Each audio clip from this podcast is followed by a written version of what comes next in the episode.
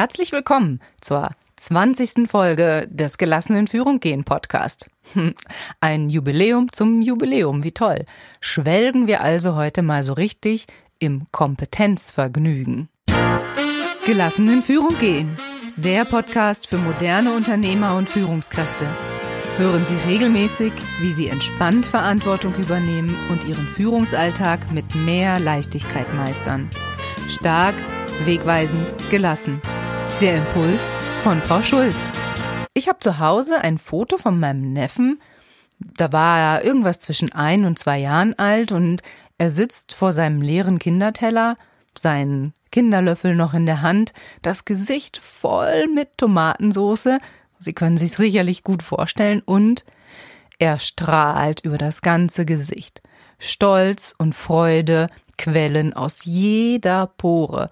Er hat selbst Nudeln gegessen und ist ganz ohne Hilfe, naja, fast ohne Hilfe, satt geworden. Großartig. Dieses Foto, das habe ich ziemlich oft vor meinen Augen. Vor allem immer dann, wenn ich so in Gesprächen Sätze höre wie Eigenlob stinkt oder Bescheidenheit ist eine Zier und solche Dinge. Man soll sich lieber zurückhalten, man darf nicht zu laut und zu egomäßig sich in den Vordergrund spielen. Also das sehe ich anders. Stimmt schon, man muss ja jetzt nicht wie, wie King Kong durch die Welt ziehen und sich die ganze Zeit auf die Brust trommeln und rufen und wie toll und wie geil man ist. Aber ab und zu mal stolz sein und sich freuen über das, was man geschafft hat. Das ist verdammt wichtig.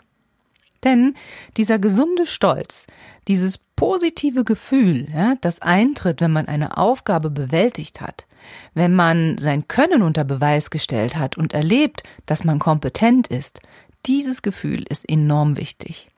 Denn in diesem Moment entsteht ein, wie es Psychologen nennen, ein realitätsbezogenes Machtgefühl.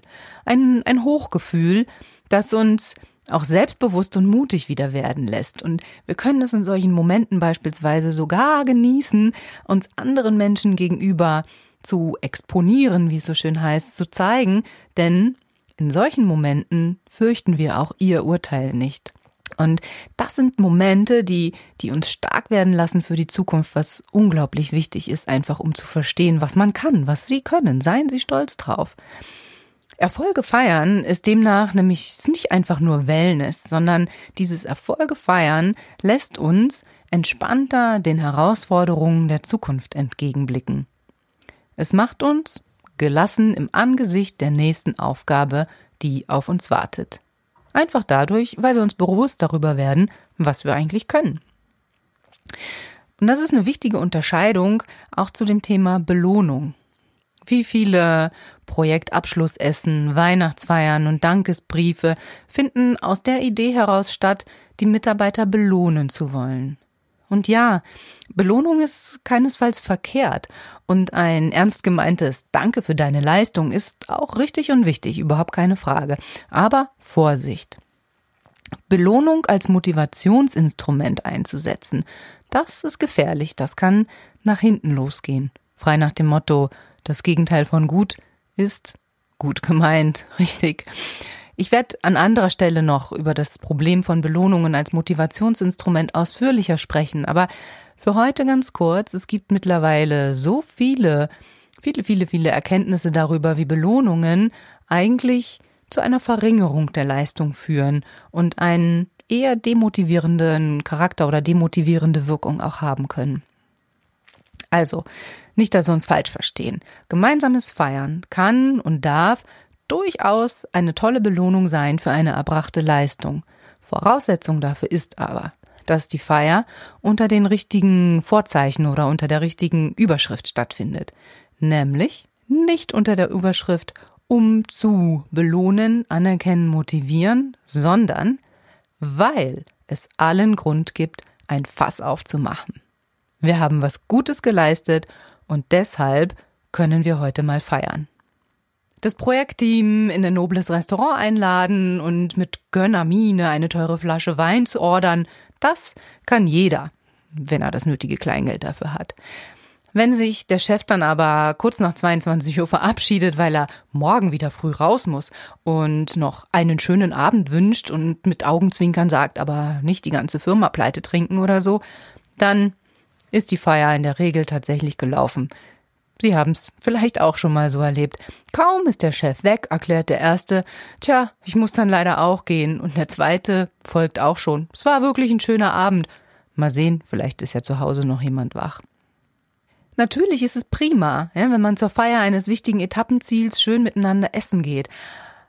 Aber wer seinen Fahrer für halb elf bestellt hat, der macht deutlich, dass er nicht wirklich feiert, sondern dass er einen Abendtermin absolviert. Hier sind wir wieder bei dem Thema, in welcher Haltung und mit welcher Absicht mache ich diese Feier. Was ich also sagen will, Erfolge feiern wird oft mit Belohnung verwechselt. Und wer etwas geleistet hat, der darf sich auch was gönnen, ist total richtig. Aber der viel wichtigere Aspekt meines Erachtens liegt hier in dem Blick in die Zukunft. Wer seinen Erfolg feiert, macht sich klar, was er kann. Kompetenzvergnügen eben. Ich habe das gerade am eigenen Leibe erlebt. Sie haben vielleicht schon gehört, Frau Schulz feiert gerade fünfjähriges Jubiläum. Yeah, Applaus, bravo. Und soll ich Ihnen was sagen? Noch vor vier, fünf Wochen, als ich aus dem Urlaub kam, war ich kurz davor, alles hinzuschmeißen. Mit dem Gefühl, bringt doch eh nichts, seit fünf Jahren eh nur das Gleiche, total viel Anstrengung, wozu das soll das Ganze gut sein, irgendwie muss was anderes her und so weiter. Kennen Sie vielleicht auch solche Momente. Doch dann, dann habe ich begonnen, meine Jubiläumsaktion zu gestalten und ich habe fünf meiner Kunden dabei zugehört, wie sie erzählen, was sie an der Arbeit mit mir schätzen. Meine Mitarbeiterin hat sie interviewt und die Interviews aufgezeichnet. Ich sage Ihnen, das hat mir vielleicht eine neue Energie gegeben. Kompetenzvergnügen pur. Großartig. Hören Sie mal, was die über mich gesagt haben.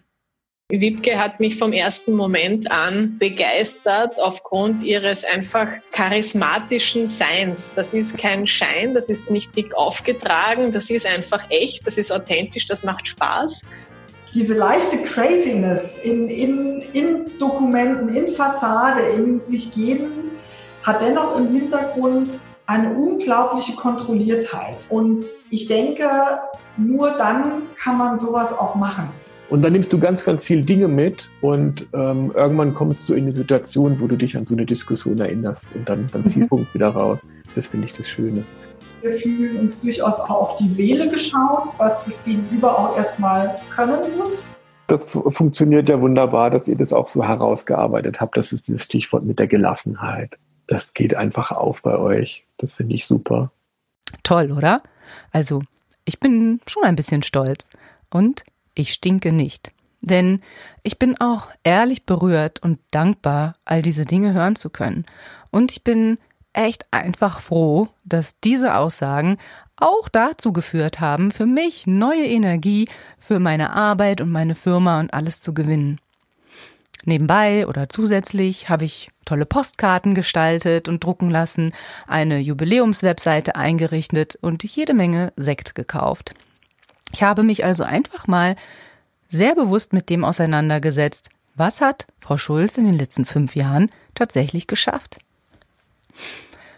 Man könnte jetzt vielleicht sagen, fünf Jahre ist ja noch gar nicht so lang und ein richtiges Jubiläum ist eigentlich erst ab zehn Jahren und überhaupt, man muss sich ja nun wirklich nicht so groß hervortun. Aber ich sage, Sie ahnen es längst, doch, man muss oder man darf. Na, ich sag, man sollte. Werden also auch Sie sich regelmäßig Ihrer Kompetenz bewusst und genießen Sie es. Und dann geben Sie Ihren Mitarbeitern und Ihren Teams auch die Möglichkeit, sich in dieses Kompetenzvergnügen zu stürzen. Das geht fast täglich im Kleinen. Sie müssen da gar keine riesengroßen Partys für machen und Sektkübel verschicken und ähnliches. Oder es geht natürlich auch zu bestimmten Meilensteinen dann im Großen. Ganz wie es gerade passt. Ich habe irgendwo gelesen, die Belohnung soll immer zu dem Aufwand äh, passen. Also nur weil man mal zu Hause ein bisschen abgewaschen hat, braucht man nicht gleich eine Woche auf die Malediven fliegen. Naja, kann ja vielleicht jeder sich seine eigenen, seine eigenen Verhältnisse schaffen, wie sie passen. Ich gebe Ihnen hier einfach mal ein paar Ideen mit, was Sie tun können. Sie könnten zum Beispiel ein Erfolgsboard im Büro installieren.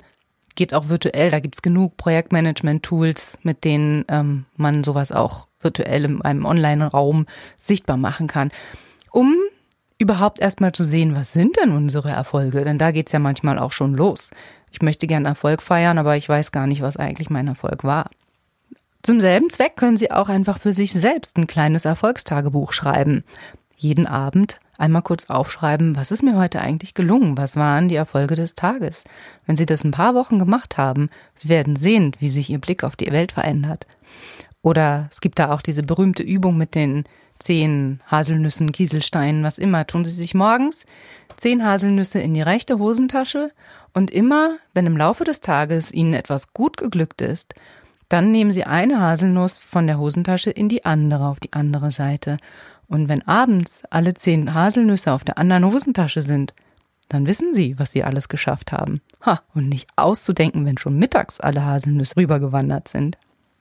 Und dann fragen Sie doch Ihre Mitarbeiter einfach mal, worauf bist du stolz? Diese Frage kann man auch in regelmäßige Mitarbeitergespräche standardmäßig einbauen. Vielleicht, wir haben das mal bei einem Kunden von mir so gemacht. Die Mitarbeiter gucken manchmal echt erstmal nicht schlecht, wenn man sie das das erste Mal fragt.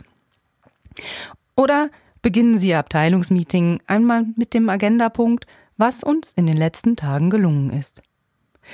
Jede Menge Ideen und das Wichtigste daran ist tatsächlich, den Blick darauf zu richten, was war ein Erfolg, was ist uns gut gelungen, was ist unsere Kompetenz dabei und wie können wir die verwenden für die Zukunft, wie macht uns das stark. Also, genießen Sie es, genießen Sie das Kompetenzvergnügen. Ich tue es nämlich auch zumindest ab und zu. Mein Name ist Wiebke Schulz und ich bringe Sie gelassen in Führung. Wenn Ihnen gefällt, was Sie hier hören und diese Folge vielleicht auch gut gefallen hat, dann erzählen Sie es unbedingt weiter und teilen Sie die Information. Und hören Sie beim nächsten Mal wieder rein, wenn es darum geht, wie zur Hölle komme ich eigentlich in die Umsetzung von den Dingen, die ich mir beispielsweise in meiner Strategie vorgenommen habe, umzusetzen. Frei nach dem Motto, Je üppiger die Pläne blühen, umso verzwickter wird die Tat. Erich Kästner war's. Tschüss, bis bald.